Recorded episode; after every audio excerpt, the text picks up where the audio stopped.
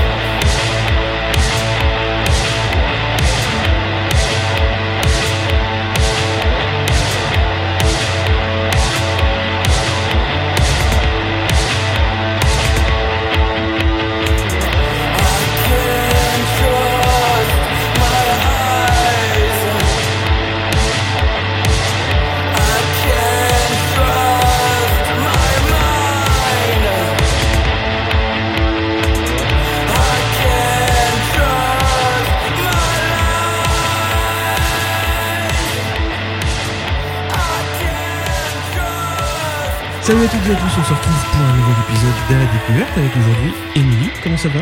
Ça va très bien. Ça va bien. Et Guillaume, Ça va très bien aussi. hein. ça va très bien. Euh, nous sommes au Dan Paty, donc un pub euh, voisin de Bretonneux, puisque nous sommes quasiment voisins. Enfin, nous avons été voisins Ouais. presque à une époque. Émilie, non. Un peu plus loin, oui. un peu plus loin. Et vous formez tous les deux donc le duo Funeral Through, parce que déjà la prononciation est bonne. Alors on ça a toujours du mal à dire final T-H-R-U. C'est comme le drive-thru. C'est comme le drive-through, mais euh, de funérailles. C'est ça. Voilà. C'est un concept qui existe. Ouais, aux États-Unis Oui. et au Japon. Donc Ouais. euh, j'avais lu, j'avais lu ça dans un bouquin, je sais plus lequel mal- malheureusement.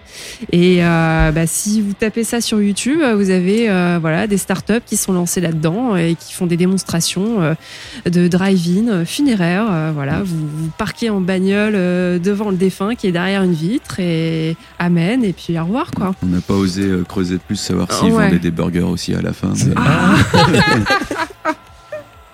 Crado quand même.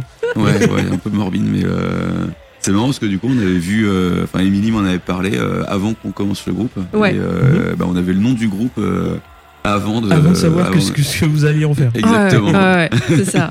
Je crois que c'était ouais, facilement euh, six mois, un an avant. hein, le- Ouais, pas loin, ouais, exactement, Ouais. ouais. Émilie, donc tu es à la basse Ouais, et tout à fait. au boîte à rythme. Tout à fait, ouais. Euh, quand est-ce que tu as commencé la musique et par quel instrument Alors, j'ai commencé par le piano. Ouais. Euh, donc, en fait, on avait un bon tant pis, enfin, piano, Mhm. euh, on avait un Synthétiseur. synthétiseur à la maison, un bon tant pis. Et voilà, je m'amusais à reproduire les, les morceaux de mon père, Mhm. d'oreille, en fait. Voilà, je, je m'amusais à faire ça. Et donc, ma mère, elle a vu ça, elle s'était dit, bon, bah, je vais peut-être inscrire au conservatoire. Mhm. Et donc, elle m'a inscrite au conservatoire de 6 ans à 9 ans. Sauf qu'au bout d'un moment, j'ai lâché. Et je j'avais pas compris pourquoi, en fait, euh, ça m'énervait tant que ça, en fait, les leçons. euh. Et j'ai compris des années plus tard, c'est qu'en fait, le toucher du bon tant pis euh, n'a pas un toucher lourd, Ouais. comme un vrai piano. Et je comprenais pas avec mes petits doigts de, 6 ans, Mhm. tu vois, je comprenais pas pourquoi je galérais, en fait. Et euh, donc voilà, j'avais abandonné à ce moment-là, mais j'avais continué du coup à apprendre le piano, à composer. Et, euh, et à 9 ans, j'ai commencé à apprendre la guitare. Mhm. Et après, au lycée, j'ai dû me mettre à la basse parce que un jour, mon frère organisait, euh, il faisait partie d'un groupe de black metal et euh, il co-organisait un, Black metal. Ouais, ouais. Un groupe. Il a organisé en fait un metal festival euh, à Disney Village Ouais. et où il y avait en tête d'affiche Within Temptation. Mhm. Donc c'était un gros truc assez, assez conséquent. Et sauf que il y avait un musicien qui pouvait pas être là, il y avait quelque chose, donc il a dû reprendre un autre instrument. Donc il m'a dit un jour, euh, voilà, euh, euh, six, mois, euh, six Mhm. semaines avant la date, il m'a dit, écoute, je connais ton niveau en guitare. euh, tu pourras apprendre là en six semaines six morceaux de black metal euh, à la basse et c'est comme ça que j'ai commencé la basse en fait D'accord. et j'étais la seule bassiste de mon lycée à l'époque, au lycée Blaise Pascal à Orsay. Mhm. Et euh, parce qu'on organisait, il y avait des concerts de fin Ouais. d'année. euh, et euh, ben voilà, c'est comme ça j'ai commencé la, la basse euh, concrètement, quoi.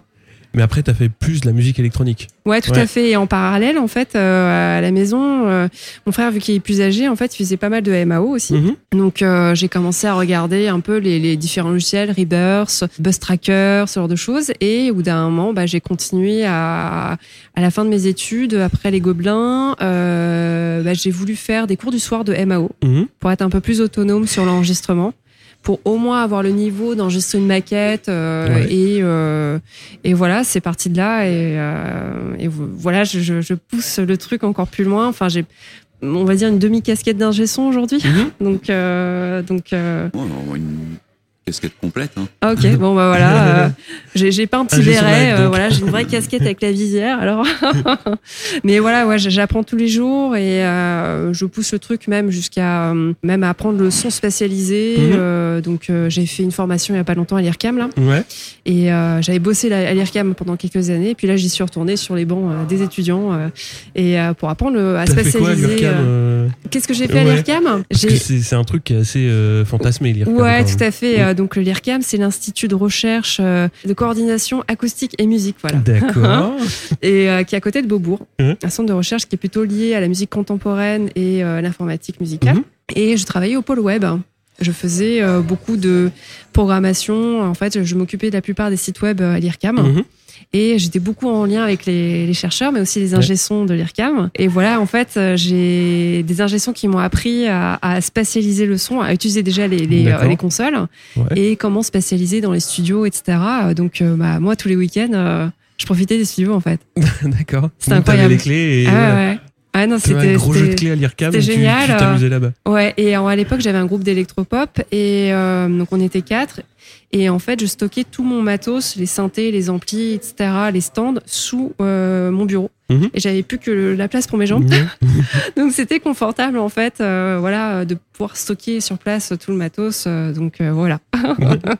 Je sais pas si c'était vraiment autorisé, mais bon, Ouais, ça s'est fait. hein. ça s'est fait. Ça a Voilà. tué personne. Exactement. Voilà. Voilà. Guillaume, pareil, même question. Qu'est-ce qui t'a amené à la guitare? Donc dans le projet, tu fais guitare et chant. Ouais, Ouais. guitare et chant, ouais. Euh, bah le... ouais, j'ai commencé un peu plus tard, la musique. Euh...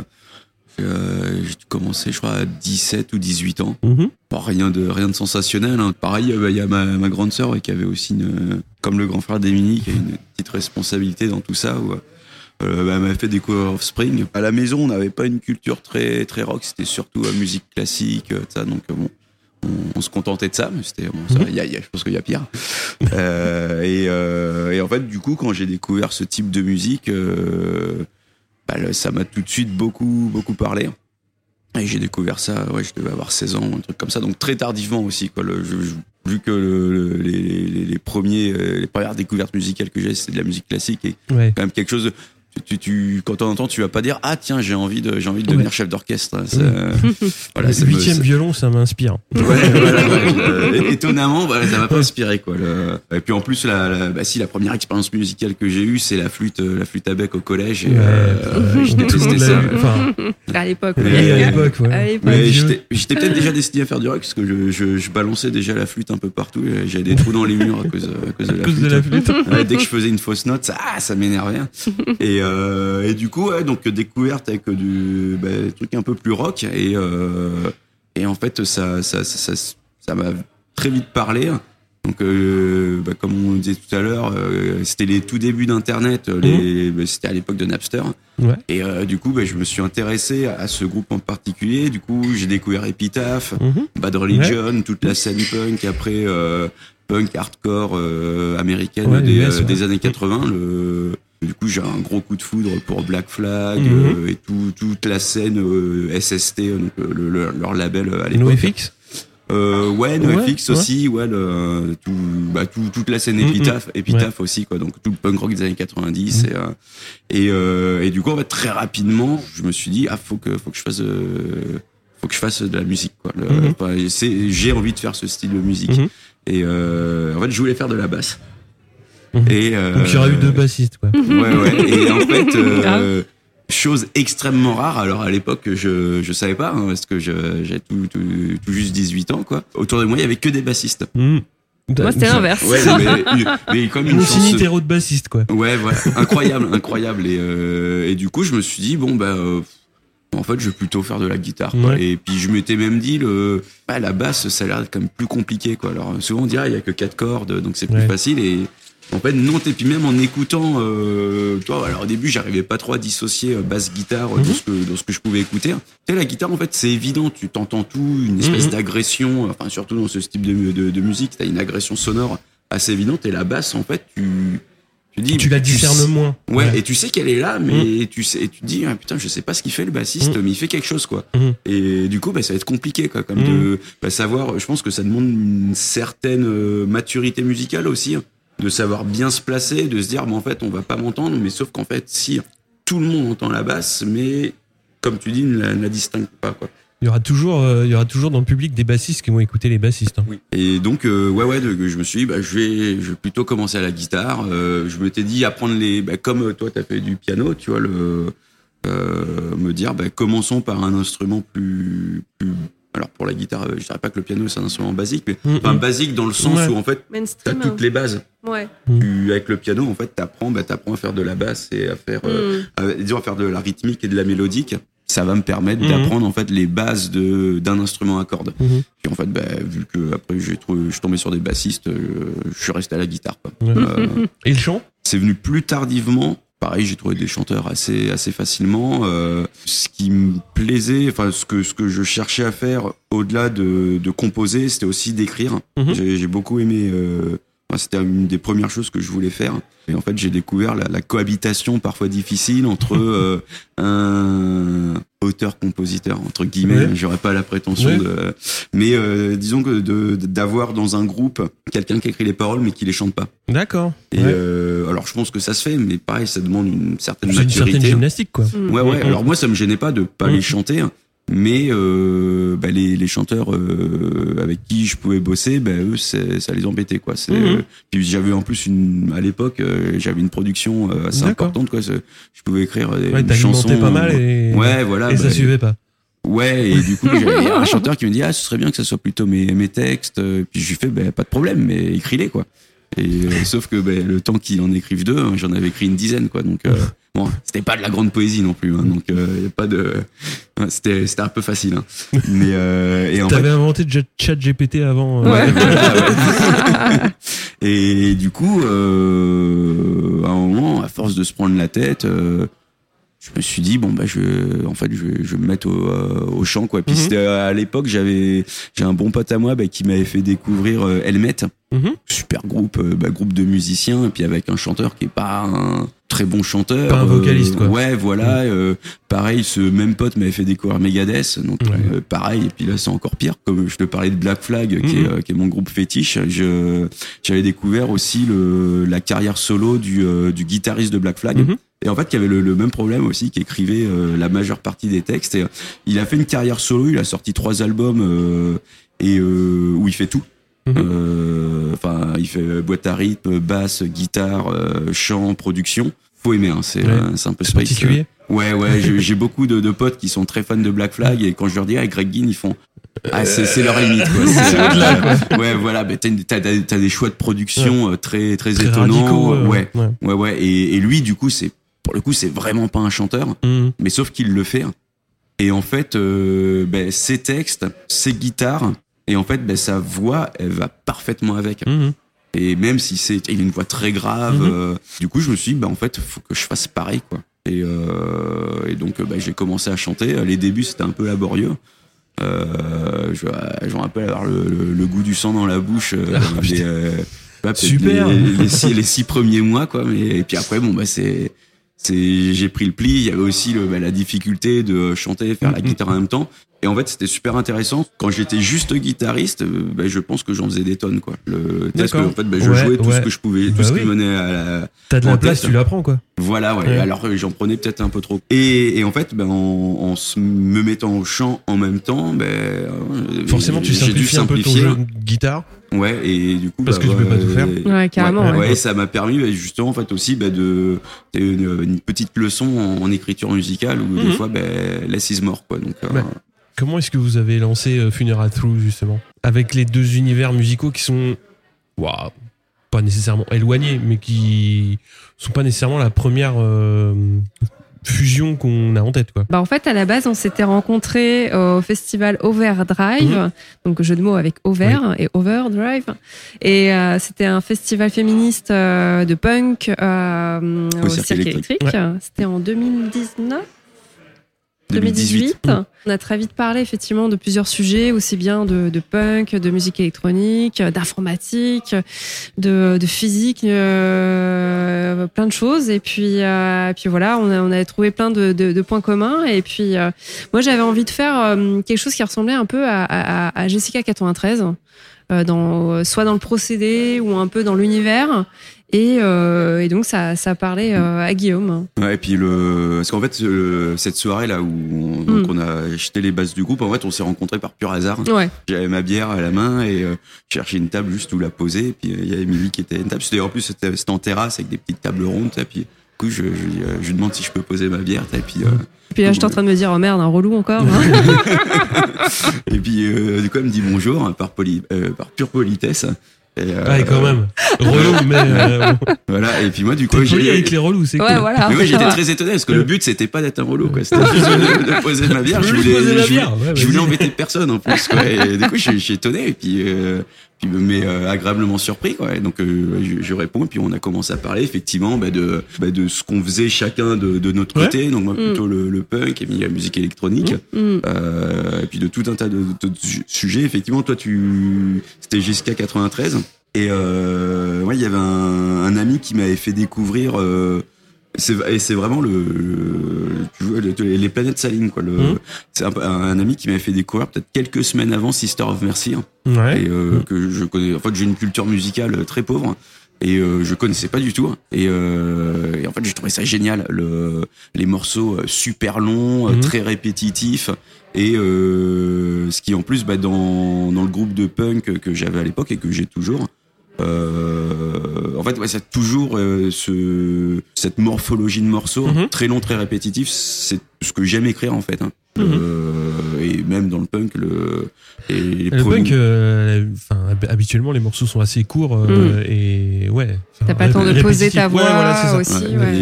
Et moi, le, dans le dans, dans le, le groupe que, que j'ai à côté, le, le notre premier EP, on a des morceaux de 6 minutes. euh, Ah, mais pour du punk. punk, c'est du prog. hein.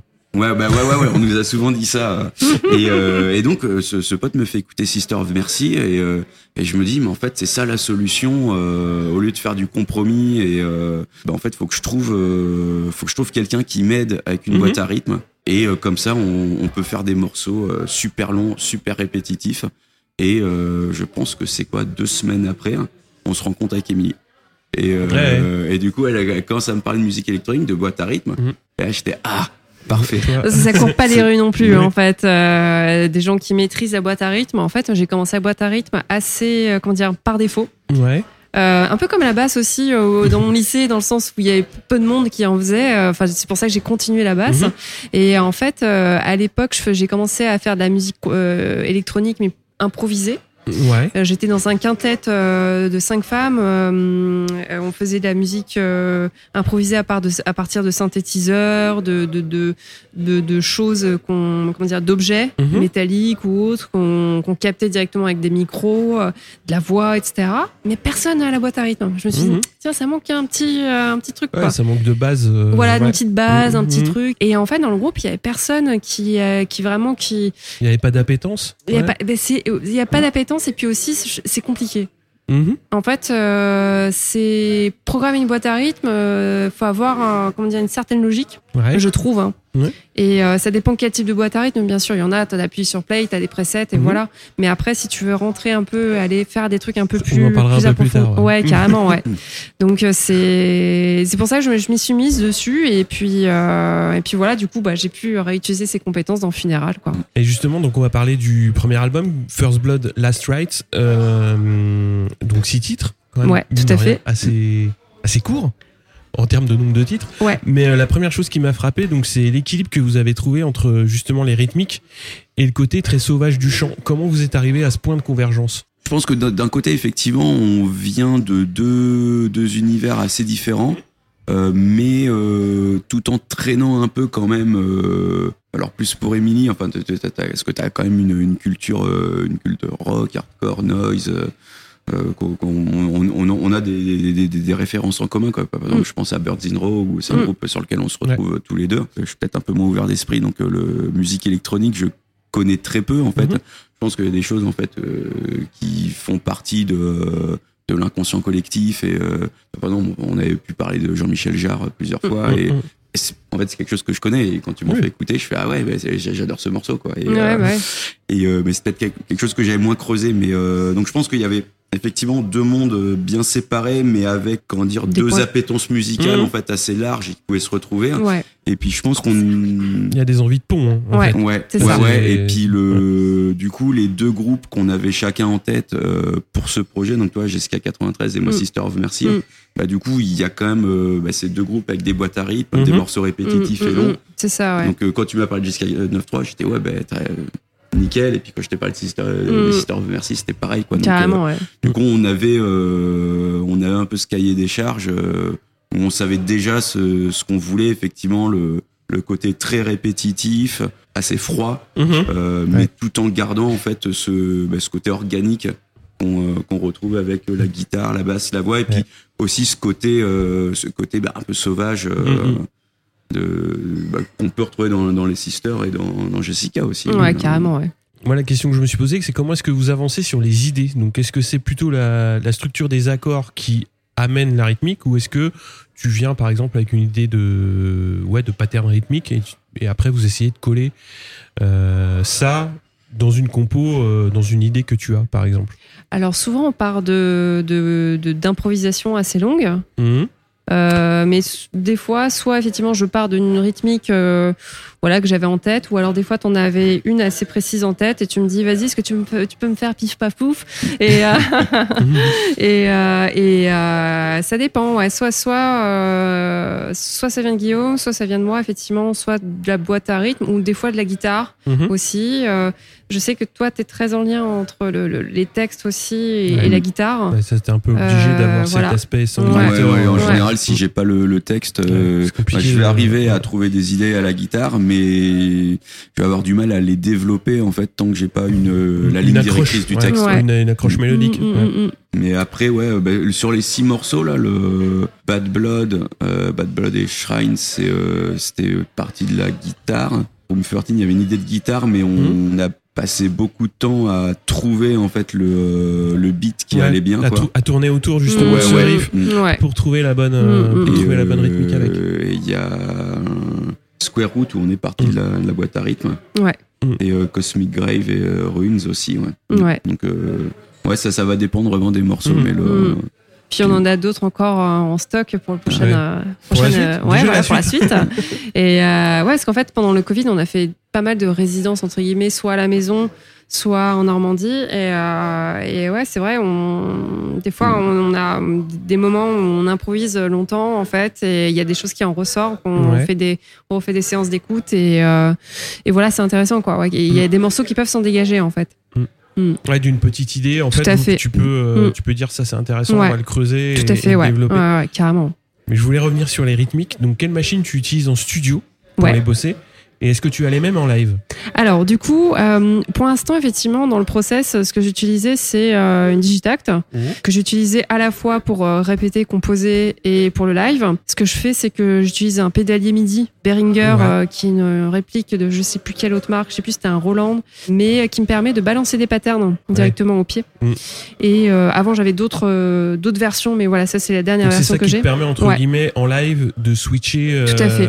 Ouais. d'un motif sur un autre Tout motif à fait, rythmique. tout à fait, ouais. Et aussi de synchroniser. euh, on a une pédale de délai qui est synchronisable en, en, en MIDI. aussi. ouais. Mhm. Et donc en fait, nous, ce qu'on aime bien, c'est de pouvoir euh, changer ses paramètres en live, de faire des un truc comme, un peu comme ça. euh, Et ils vont revenir en fait quand tu changes de morceau, il revient au bon tempo. Du coup, ça fait euh, truc un peu, un peu. le euh, côté un peu tape. Ouais, euh, euh, ouais, Donc, on joue là-dessus aussi, euh, sur le côté de remettre les pendules à l'heure, on, on joue là-dessus euh, en live.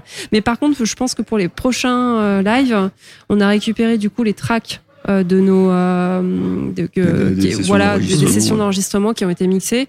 Et euh, on aimerait bien repartir de là parce qu'en fait il y a des choses qui se sont créées en studio aussi. Ouais. et euh, ce qu'on est arrivé avec les morceaux à 90% finis. Et euh, nous ce qu'on aime bien c'est d'avoir euh, cette part de mou entre guillemets les 10% qui Ouais. se crée sur le moment T'arrives avec euh. le squelette et puis euh, Ouais.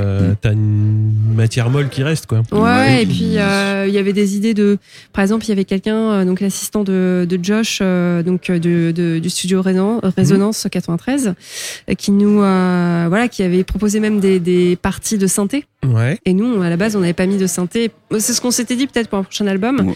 Mm. mais euh, mais vas-y, je t'en prie. Parce que, non, juste, c'est pour. euh, ouais, donc euh, Josh euh, Hughes, c'est euh, Mhm. Ouais. lui qui a, qui a enregistré, mixé, euh, Mm. mixé l'album, et son assistant, c'est euh, Nathan Moses. Ouais. Mhm. Et euh, super, super, enfin les deux, Mm. c'est des, super musiciens. Et effectivement, le le- l'idée de, de venir avec euh, des un album écrit à 90%, bon, c'était euh, pas de la paresse, hein, mais euh, on va dire ça.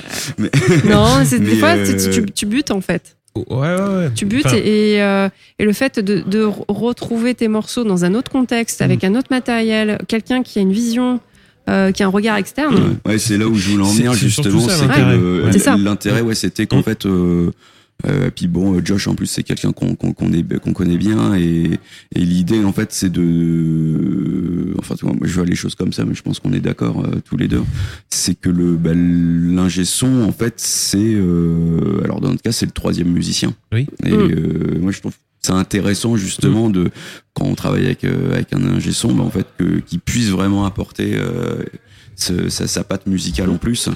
Et là, on avait Nathan qui était en plus le quatrième membre Ouais. du groupe, qui Ouais. avait apporté des idées même assez euh, assez fortes, Ouais, tout à fait. qui qui ont même vraiment, euh, alors pas complètement modifié les morceaux, mais qui Qui a ajouté une ambiance. ouais Mm. Ouais, typiquement, est-ce que ça peut vous amener, quand vous partez sur une impro peut-être un peu, un peu longue, dire ouais, il faut essayer de trouver la bonne structure, de raccourcir un petit peu cette telle, Oui. telle partie, ouais, c'est ça Ouais, tout à fait. Des fois, il y a ça aussi.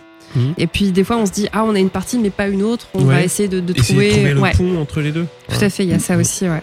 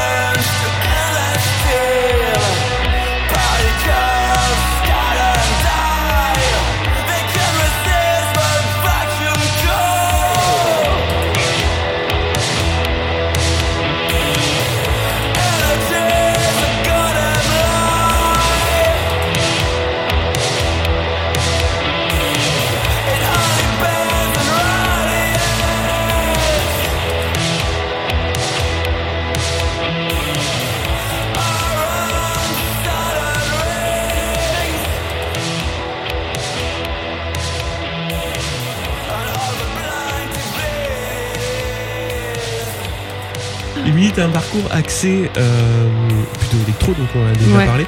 Et je trouve que ça se sent énormément sur les rythmiques dans le sens où, alors là c'est ma perception personnelle, à la première écoute, ce qui m'a frappé c'est un sentiment de lourdeur Mm. sur les sur les beats. Et en fait, en réécoutant plusieurs fois l'album, je me suis rendu compte qu'en fait que c'était plutôt lié au tempo qui sont pas spécialement rapides. Alors je voulais savoir déjà si c'était volontaire. Oui, en Ouais. fait, c'est volontaire justement, et c'est une demande de Guillaume, euh, parce qu'il trouvait que dans ses autres projets plus punk, en Mhm. fait, il n'avait pas le temps de poser sa voix. Ouais. Et là, il a besoin de voilà de d'avoir plus d'espace Ouais. entre euh, les, traîner les de voilà exactement Ouais.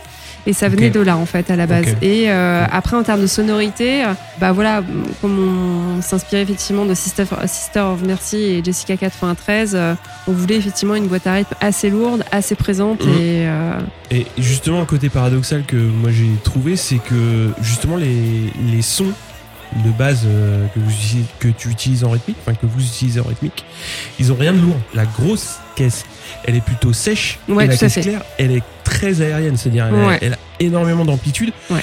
Et au, final, voilà, la première impression de lourdeur, elle est complètement euh, contredite par les écoutes, euh, on va dire, futures. Et c'est une surprise, c'est quand même qui est vachement intéressante. Est-ce que c'est un travail que vous avez cultivé, vous en, enfin, ou, ou au contraire, c'est euh, venu comme ça? Bah, en fait, on a mis du temps déjà à trouver des Mhm. sons. Les sons des samples, euh, c'est pas les sons de base de la Digitact.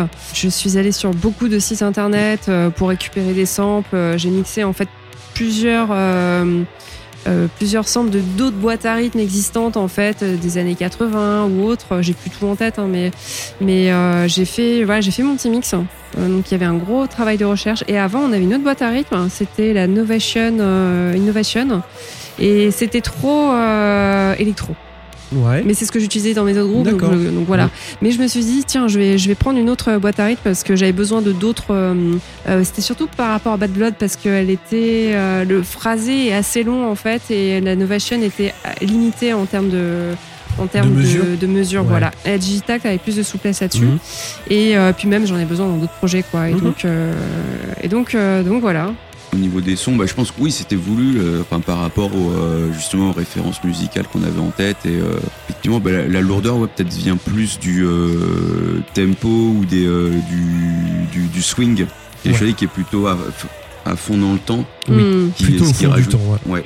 Avec temps, ouais. aussi ouais avec des, des riffs de guitare qui sont qui sont aussi bah, très ouais très lourds quoi et, et surtout j'ai l'impression que tu as construit un gros mur de guitare Ouais. ouais alors ok je me suis pas trompé Ouais, ouais, J'ai le- encore une oreille. euh, euh, Avec quelques je- layers, ouais. Ouais, Il y a Euh, quelques je crois qu'il y a- il y a une chanson un bel oignon. où c'est sur Room 13 où doit y avoir. Ah, sur Shrine. Euh, Ah non, au Square Root hein Non, attends. Non, non, c'est sur euh, Room 13, sur la dernière, ou sur le refrain, je crois qu'il y a, il doit y avoir 8, Huit pistes. pistes de guitare. d'accord C'est sur un la peu la surenchère. ouais. Et sur la fin. C'est euh, euh, sur Shrine. Il doit y avoir euh, Avec les- 4 pistes de solo euh, qui font des, des trucs différents. Euh. petite référence à Metallica. hein. Ouais, il y, a- y une- il y a une petite référence à Metallica qui est glissée dedans. Là, on Ouais. l'entend pas trop trop, mais Ouais. justement c'est le, le, le petit euh, le petit Easter egg. Ouais. Et, euh, et ouais non, c'était le, bah, c'est quelque chose que je voulais faire bah, de- depuis que je fais de la musique. euh, et euh, bah, je parlais de Greg Ginn euh, Mhm. tout à l'heure, où euh, justement sur ses albums solo, il y a bah, il y a toujours euh, quand, quand, quand, il, quand il a des parties lead, il y a, il y a toujours trois quatre guitares en fait qui se chevauchent, Ouais. une qui qui va finir un phrasé qui va finir, un autre qui va commencer mais avant et les et du coup ce là c'était le, le, le projet euh, idéal pour faire ça. Ouais. Et euh, c'est justement en plus je crois que c'est le sur cette chanson quand on arrivait en studio le, on avait une fin mais dont on n'était pas pas satisfait. Et euh, ça justement l'idée est venue euh, est venue pendant euh, pendant la session Ouais, d'enregistrement ouais, carrément.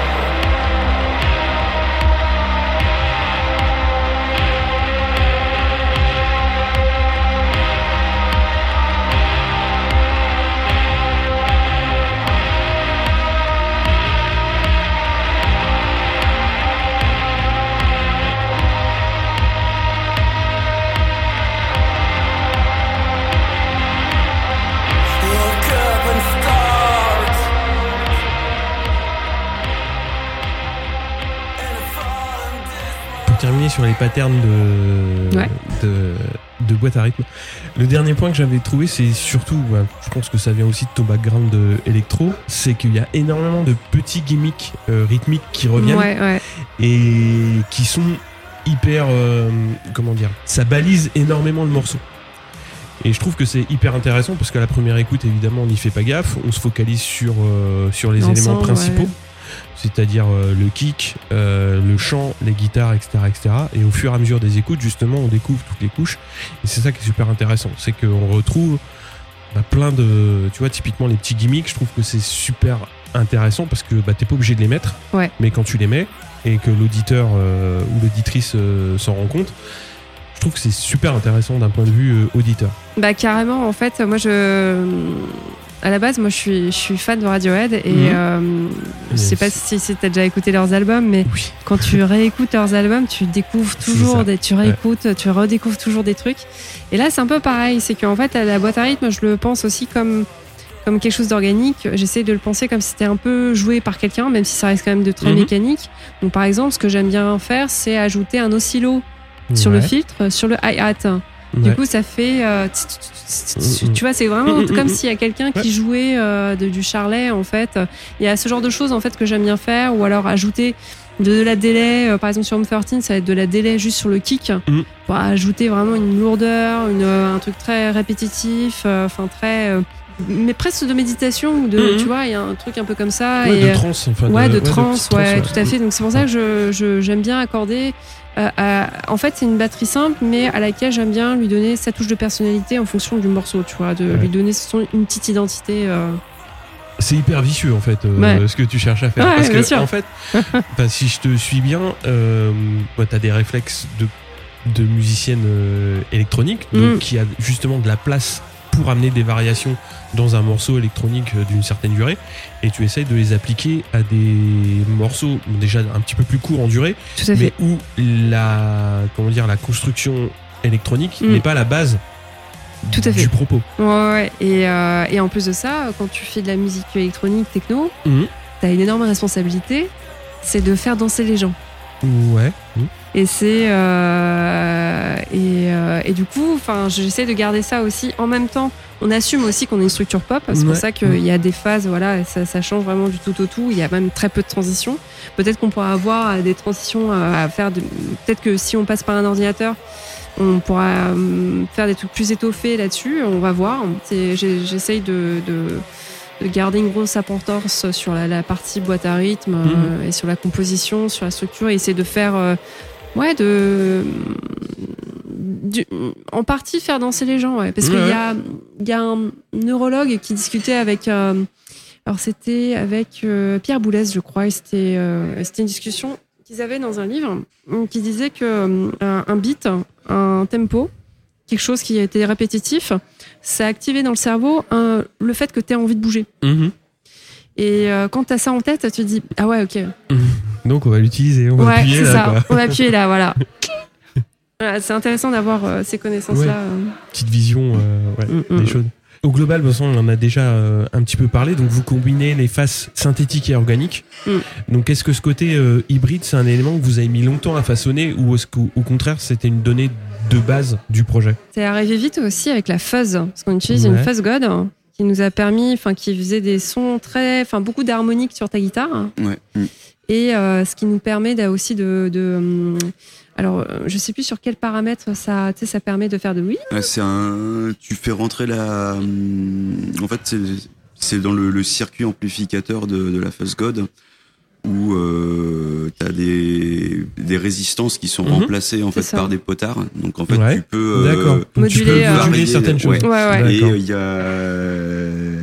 et en fait, tu as, un switch qui te permet euh, de, euh, de faire rentrer en résonance le circuit. Ok. C'est le god mode. Ouais, voilà. Et en fait, à ce moment-là, bah, c'est plus du tout une fuzz, c'est Mm. le la note, la dernière note que tu auras fait. En fait, tu vas, la pédale va rester bloquée là-dessus. Mm. C'est ce que vous utilisez dans Square Root, justement Euh, Euh, alors pas dans Square Root, c'est- euh, Bah, c'est sur, le- Bad Blood. hein.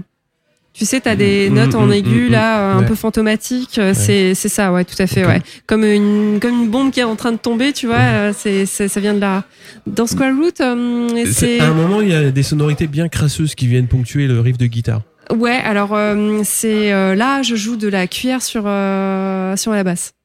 De la cuillère sur la basse. ouais, donc, je fais, je frotte en fait une cuillère oui, en métal, ok. euh, du coup sur. ça, le- ouais, ouais, qui- exactement. ouais. qui, agresse bien. Ouais. Et en fait, pour ce morceau-là, je m'étais un peu inspiré du. Alors, je sais plus comment ça s'appelle, le groupe, mais le morceau s'appelle Iceberg. C'était un peu ba- basé là-dessus, quoi. Donc, te- je t'enverrai les refs. hein. Ah bah je veux bien. Après, euh, autre côté intéressant donc, que j'ai noté, c'est que c'est assez aventureux donc en termes d'exploration euh, musicale, d'expérimentation, et vous réussissez surtout à pas perdre l'auditeur, justement Ah. par euh, certains gimmicks qui reviennent sur les boîtes à rythme ou alors juste sur les riffs de guitare qui qui reviennent. Je pense à Cosmic Grave. T'as un petit gimmick de guitare justement qui vient ramener l'auditeur à certains moments et c'est ce qui permet justement de pas de pas se perdre. Alors je parle pour moi, mais euh, c'est peut-être une image un peu foireuse. J'aime bien le côté euh, petit poussé parce que on va se perdre dans la forêt, mais euh, ce qui me plaît le plus, c'est quand même dans un morceau, je me dis, ben tiens, je suis déjà passé devant cet arbre. C'est-à-dire Ouais. que tu retrouves Mm. certains repères et euh, je trouve que c'est c'est un comment dire, c'est un aspect. Si tu veux, quand t'es dans un format, euh, on va dire classique, on, Pop, hein. on va appeler ça, ouais, pop. Ouais, c'est ce qu'on Mais tu vois, assume. hein. couplet refrain, couplet Ouais, refrain, c'est ça, t'as ouais. pas cet aspect où bah, ça part dans une direction, Mm. tu sais pas où ça va aller, et au bout d'un moment, bah, tu te retrouves à passer devant un, un, un riff ou devant un pattern. euh, Hmm. Et je trouve que cet aspect-là est, d'une part, est bien travaillé dans le sens où bah, vous vous accordez quand même une liberté euh, artistique quand même qui est pas négligeable, mais vous perdez pas l'auditeur. Et ça, je trouve que c'est merci. pas Bah, simple. merci. hein. Comment vous le travaillez cet aspect-là? Et- je sais La, pas. la magie du studio. Ouais, hein. c'est ça. Non, non, mais après, je pense que le. Enfin, on parle de pop. euh, quand- quand j'utilise. Enfin, je pense qu'on est, tous les trois d'accord. Le, quand le, le terme pop, on l'utilise vraiment de manière euh, pas péjorative du tout, hein, améliorative. Voilà, c'est là. Et, euh, et en fait, je pense qu'au fond, les morceaux sont comme des morceaux pop. hein. Et euh, parce que c'est très couplet refrain en fait. hein. Hmm. Et euh, Alors mais justement, par je contre, pas senti ce côté mais, couplet mais refrain. parce Ah. qu'en fait, les couplets sont très Les couplets sont étendus. très élastiques, ouais. Hmm, hmm. Mais, euh, mais si tu, tu, tu, peux réécouter comme ça en faisant Mm. attention, tu verras, c'est très souvent. euh, en plus, on n'a même pas d'intro, ou on Ouais. fait pas de pont. euh, Il n'y a pas d'intro sur Bad Blood avec la grosse entrée de guitare Ah, de si, ouf. tout- ouais. tout de oui, même. oui, oui. Mais là, c'est plus un problème technique, parce que Ah ouais euh, dans le sens, à la base, euh, j'avais rien pour vraiment le, lancer la boîte à rythme sur scène. Ouais. Maintenant, j'ai un pédalier en plus qui permet de, de faire que le play. Euh, mais parce que ma boîte, euh, comment dire, le pédalier qui me permet de lancer le- le- les patterns ne gère pas le play pause en fait. D'accord. Donc je devais le lancer à la main. Ah, D'où les intros. D'accord. non, parce que Mais- l'intro de Bad, Bad Blood, quand même, elle est, elle est super bien travaillée, quoi. Elle Ah est cool, merci. Merci. propre et tout. Et, Et bah l'intro, euh, l'intro, elle est, enfin la pré-intro, parce qu'avant il y avait l'intro Oui. intro, mais il y a la pré-intro effectivement, elle était, euh, elle a été faite en studio. Il y a des effets voilà qu'on a trouvé sur le moment euh, avec Josh voilà qui qui a qui a un fou euh, d'effets euh, qui, adore partager effectivement son savoir là-dessus et enfin on a échangé des heures là-dessus enfin c'est c'est trop cool quoi. Alors, la suite des événements, donc, pour, euh, pour cet album que vous avez enregistré, donc, qu'est-ce qui va se passer maintenant? Alors du coup bah on aimerait bien trouver des labels. Ouais. On est en pleine recherche euh, Voilà. actuellement. Donc, euh, on va déjà, nous, de notre côté, euh, de, de manière indépendante, on, on peut assurer euh, la Une sortie, sortie, ouais, ouais. une sortie numérique. Mm. euh, on va sans doute faire euh, des CD et des cassettes. Mhm. Euh, et après, effectivement, c'est plus le, voilà, c'est plus une déformation par rapport à mes autres expériences, mais le, où je suis habitué en fait à travailler avec plusieurs labels Mm. et qui, qui en fait euh, aident, euh, aident, aident et permettent la, la- le, le pressage en vinyle, qui est quand même assez onéreux. Oui. Pour l'instant, on cherche effectivement des labels, euh, des labels partenaires pour euh, Mhm. pouvoir en fait bah, le Porter le fournir, projet, ouais. Ouais. voilà, porter le, le projet vinyle. Euh, mais on n'exclut pas aussi l'idée de trouver un label en fait euh, peut-être juste un label euh, et partenaire aussi bah, pour nous aider à développer le groupe euh, Mm. gérer toute la partie euh, bah, la partie com euh, Mhm. qui euh, on va faire un vrai euh. boulot Ah, euh, entier C'est un Ouais. vrai boulot. hein. Ah ouais bah ouais c'est clair. Et le live dans tout ça, parce que j'ai vu que vous aviez joué début avril au... à l'international. Tout à fait. Ouais. La suite Vous partez sur Tours. Ouais, on déménage à Tours, euh, donc euh, on verra. Voilà, je pense qu'on on arrivera à se faire une place là-bas aussi.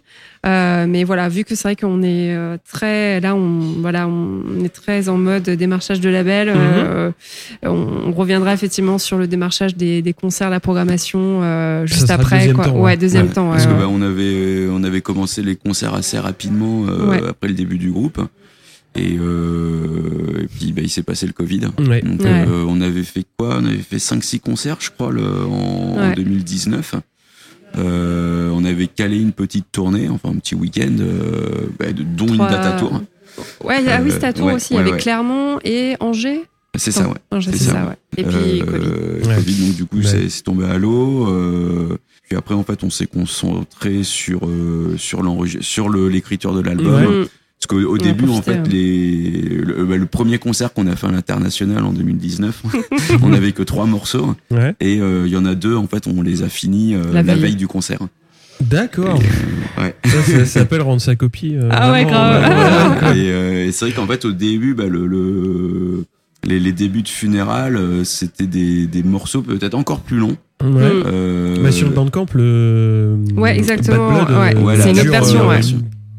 12 ou, 12 ou 14 minutes. Ouais, c'est ça. ouais, ouais, ça. ouais. Et, euh, et la première version de Room 13 a duré euh, 13 minutes, je crois Ouais. aussi. Tu mets une phase de vinyle, quoi. Ouais, c'est C'est ça. ça, ouais. Et, euh, Ce qu'on s'est dit, on s'est dit, bon. en fait, euh, ouais, au début, pour les concerts, ça nous allait bien, puis parce que bah, c'était un peu justement ce qu'on vou- on voulait, ce côté, Ouais. euh, ce côté ultra répétitif. Mhm. et, euh, et justement démesurément euh, long. Enfin, c'était euh, vraiment le, le- un parti près artistique. Et euh, et puis en fait, ben, pendant le, le Covid, on a pu euh, on a pu faire une phase d'introspection, euh, introspection forcée. bon, mais, euh, ouais. et en fait, effectivement, quand on a commencé euh, à penser aux aspects euh, logistiques d'un pressage, effectivement, mais en fait, des morceaux de 13 minutes, on s'est dit, euh, mais en fait, euh, 13 minutes, ça peut encore passer, mais 14 minutes, en fait, ça va pas, quoi. Parce que tu mets 12 minutes Mm. maximum par face. Mm, mm. Et puis, même, en fait, on, les concerts qu'on avait fait, ben, du coup, on jouait trois, trois morceaux. Même si le, si le, le parti artistique est est intéressant et nous intéressait, euh, ben, on s'apercevait euh, que ben, il y avait une limite en fait à ce qu'on pouvait exprimer. Mhm. Euh, alors plus en fait euh, moins sur le, enfin si sur le côté musical parce Ouais. que du coup en fait on avait des morceaux un peu univers et euh, ben, tu proposes euh, trois bouts d'univers mais que que trois.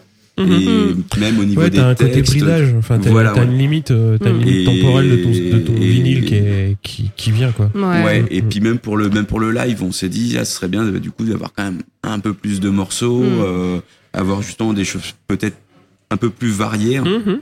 Et c'est là qu'on est arrivé à la structure plus pop aussi. On Mm. s'est dit, Ouais, bon, voilà. bah voilà. Ouais. Ouais, donc le maintenant bah, la, la prochaine étape effectivement maintenant qu'on a enregistré, on va continuer le- la recherche de label et puis on va pouvoir reprendre euh, reprendre les concerts aussi. euh. Mm. On avait déjà repris euh, bah, le dès que dès que le, dès que le dès que le confinement a été levé. hein. Mais là ouais su- sur les derniers mois c'est vrai que c'était plus le l'enregistrement. Ouais, on euh, était plus le là-dessus. euh, ouais, ouais. On a passé quelques jours en, en studio rien que pour enregistrer. Mhm. Après, il y a eu quelques jours de, de mixage. Et euh, après, le mastering, ça allait assez vite. Euh, on a mixé ça, enfin, on a masterisé ça par euh, Mark Kramer, Mhm. qui est à Asheville, aux US. Et, euh, et donc, c'est lui qui euh, il est connu pour. Le euh, Overkill.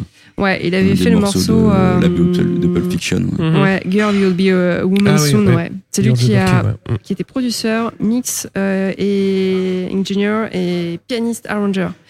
Et il a bossé aussi avec le groupe Low, White Mhm. Zombie, euh, Aerosmith, NoFX et Sonic Youth aussi. Donc euh, j'avoue, en... la première version déjà du master était très cool et euh, on lui a demandé juste d'avoir un peu plus de sub et c'était fini quoi. Ouais.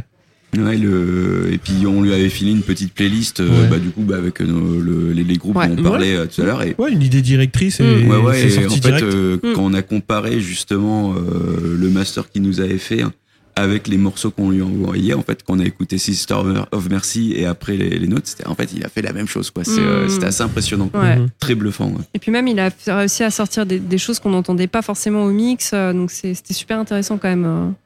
Donc euh, et du coup, c'est il y a aussi là cette lourdeur aussi euh, qu'on voulait avoir. ouais. Et, euh, Donc, euh, Bah, c'est cool. ça, c'est ça l'intérêt, c'est que Ouais. euh, tu vois, euh, comment dire, que ce que tu veux véhiculer dans ton, enfin dans ton propos artistique. Mm. Déjà, il faut que tu le mettes en œuvre toi en termes de compo et il faut Mm. que toutes les étapes suivent. Ouais. Ouais, Que ce tout à soit fait, ouais. l'enregistrement, euh, le mix et le master, faut que Mm. ça suive. euh, Mm. Ouais, puis là, on a eu la chance, justement, enfin, euh, je pense surtout à Josh et, euh, et Ouais. Nathan. Ouais. C'est euh, bah, des personnes qui étaient très très impliquées en Mm. fait. Ouais. C'était pas juste euh, appuyer sur record Ouais. et, euh, et, euh, bon bah c'est en plus Josh lui, lui pareil c'est quelqu'un qui vient du punk mais aussi de la musique électronique Ouais. et en fait Et puis il a été d'autres choses. euh, ouais, il avait bossé pas mal avec André Manoukian euh, et puis enfin avec d'autres. Rachida aussi, ouais, Rachida ouais. et en aussi, fait ouais, il a une culture euh, assez large. Ouais. Ouais. ouais, très très Mm, mm, mm. large euh, et puis en fait une vraie culture de, de producteur Mm. Et euh, mais tout en ayant ce côté euh, punk un peu un peu fou Un peu DIY. euh, Ouais. Ouais, très DIY et puis le côté électro et pareil ce qu'il fait en électro Mm. c'est euh, bah, c'est de l'électro très punk aussi hein. donc le c'était Comment la s'appelle son projet déjà? Euh, il y avait ouais, il en a alors il- Whistling. actuellement il a le Whistling and the Bombs donc Ouais. punk punk pop mais avec un Mm. côté électro aussi hein. Mm. Euh, il a eu Dummy Crusher euh, Cheeky Boom enfin il a eu Ouais. énormément de Ça projets part dans tous les sens. Ouais, et, euh, et du coup, bah, c'était la bonne personne euh, pour, euh, pour, pour bosser avec nous. Et il, il a effectivement, il, bah, il a eu un parti pris aussi euh, artistique au niveau du mix. Et on en avait besoin Ouais. aussi. Ouais. Il y avait besoin de guidage un petit peu. Ouais, de, sur la, la finalité, sur la, comment dire, la manière dont ça va sonner, tout à fait, ouais, ouais. Mhm. Parce que du coup, moi, je me trouvais un peu limitée là-dessus euh, en tant que oreille d'ingé son, Oui. si tu veux. Mais euh, enfin, c'était vraiment très agréable de bosser avec lui parce qu'en fait, j'ai pas, on était enfermés pendant quatre jours et j'ai pas eu l'impression de bosser en fait. Mhm. Et euh, donc c'était très impressionnant quoi. Donc euh, il a une bonne psychologie là-dessus euh, et je trouve que ça fait 50% du, du job d'un ingé son la psycho. Ouais, faut être à la fois à l'écoute et Ouais. directif. Ouais, c'est Ouais. ça. Ouais. Et c'était parfait là-dessus. Josh, le- il est, il, il directif, mais tu t'en rends même pas compte. Quoi. Ouais, c'est ça. Ça, c'est les meilleurs. Ouais, voilà. Et du coup, c'est vrai que nous, en fait, on s'est concentré, euh, ben, on s'est concentré plus sur euh, ben, un peu les, les textures en quelque sorte de que ça, enfin, pour euh, la guitare et, euh, Mm. Ouais. et la voix. Euh, et toi, pareil pour la, la, la basse. En fait, on a pu Mm. vraiment se concentrer sur euh, ben, sur les instruments euh, organiques entre Sur ce que vous aviez dans les mains. Mm. ouais. Ouais, voilà. Et Mm. lui, en fait, il avait un peu cette vision ensemble. Justement, on lui avait laissé. On Ouais, c'est cool d'avoir euh, euh, d'avoir Ouais. euh, cette, euh, cet équilibre là aussi quoi. Mm. Ouais, parce qu'on avait une journée en fait qui était dédiée un peu à comment dire au, au plus, enfin le reste Ouais. quoi, enfin le, le, le bonus. Mhm. Et j'ai même pu faire aussi quelques guitares euh, à Libo, euh, J'ai etc. vu qu'il y avait une Ouais. photo avec une PRS. euh, Ouais, voilà, exactement, ouais. Euh, et, euh, et du coup, ouais, on avait une, une partie justement, une journée de liberté comme ça. Mhm. On pouvait ajouter du bonus euh, au morceau, quoi. Donc, euh, donc voilà. Non, c'est trop cool, quoi. Eh ben bonne continuation. Merci. J'espère. Merci beaucoup. J'espère que euh, j'aurai l'occasion de vous voir en live un de ces quatre. Bah, carrément. Euh, ouais, ouais. De toute façon, là, le... dès qu'on est installé à Tours, euh, on reprend les concerts. Donc, Voilà. euh, bon, Alors euh, Tours ça me fait un peu loin. mais- ouais, mais on, On, va re- reviendra, on a eu euh, des propositions là sur Paris, You'll là, mais. back, euh, Pardon You'll be Oui, back. oui, tout à fait, oui. bah, et C'était quand on devait jouer Le 18 mai normalement, Le mais 18 mai, ouais. mais, Euh, ouais, c'est- mais du coup logistiquement c'est un peu compliqué, compliqué. voilà.